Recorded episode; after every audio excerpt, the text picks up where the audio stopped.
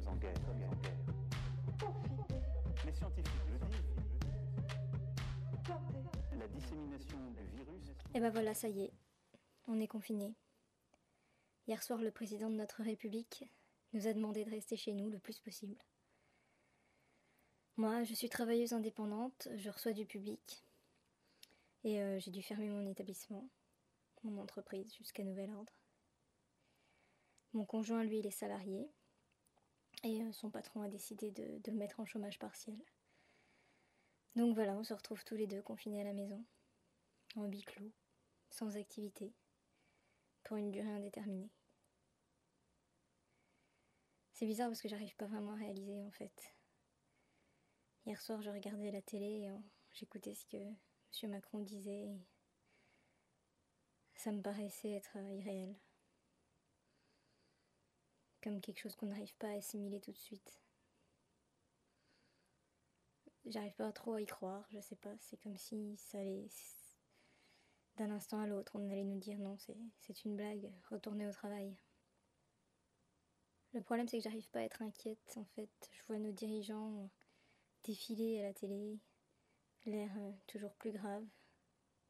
Mais j'arrive pas à être inquiète. Moi, je suis pas malade, je connais personne qui est malade. Pourquoi il faudrait s'affoler, en fait Par exemple, quand on regarde les chiffres de la grippe, il y a des dizaines de milliers de morts chaque hiver pour la grippe et euh, on n'en fait pas tout un plat, c'est à peine si a un reportage en fin de JT pour parler de la grippe, enfin, je sais pas pourquoi ils s'affolent en ce moment. En tout cas, moi, je ne ressens pas du tout de panique. Mais visiblement, il faut s'affoler. En tout cas, la terre entière s'affole. Tout le monde se cloître chez lui. Donc je me retrouve là, chez moi, mais. Je suis bien chez moi.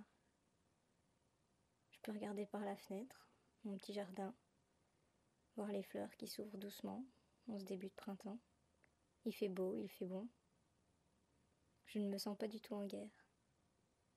Que vais-je faire de ces journées qui me sont offertes? Pendant une durée indéterminée, mon corps, ma tête, mon esprit, tout mon être va être dégagé de cette contrainte du travail.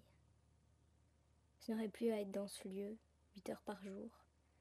Je n'aurai plus à pratiquer ces gestes de manière répétitive. Je n'aurais pu être concentrée sur cette activité, autour de cette tâche. J'aurais pu être présente aux autres comme je dois l'être. Je vais pouvoir laisser aller mon cerveau, mon esprit. Je vais pouvoir laisser vagabonder mon imagination.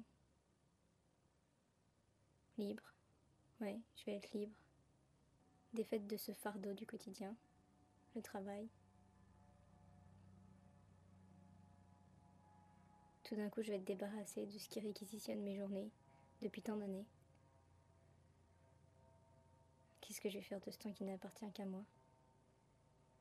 Finalement, quand on y réfléchit, même les vacances, ça s'organise. Et on suit un certain rituel quand on part en vacances. Il faut partir, il faut se reposer, il faut aller à la plage, il faut faire des visites, il faut aller au restaurant, il faut profiter. Il faut prendre des bains de soleil, bronzer. On suit un circuit, le circuit des vacances, on part en vacances. Mais là, pour la première fois dans mon histoire, je crois, la seule consigne que j'ai, c'est de rester chez moi. Et pour le reste, je suis libre. Totalement libre. Ça me réjouit et ça m'effraie en même temps. Nous sommes mardi et il est bientôt midi. On va bientôt entrer dans cette période, cette période inédite. Comment est-ce que je vais traiter ça? Qu'est-ce que je vais faire de ce moment unique qui m'est donné à vivre? Je vous propose de partager cette expérience jour après jour avec vous.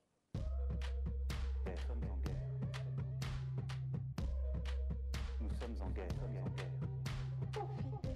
Les scientifiques le disent. La dissémination du virus. En guerre.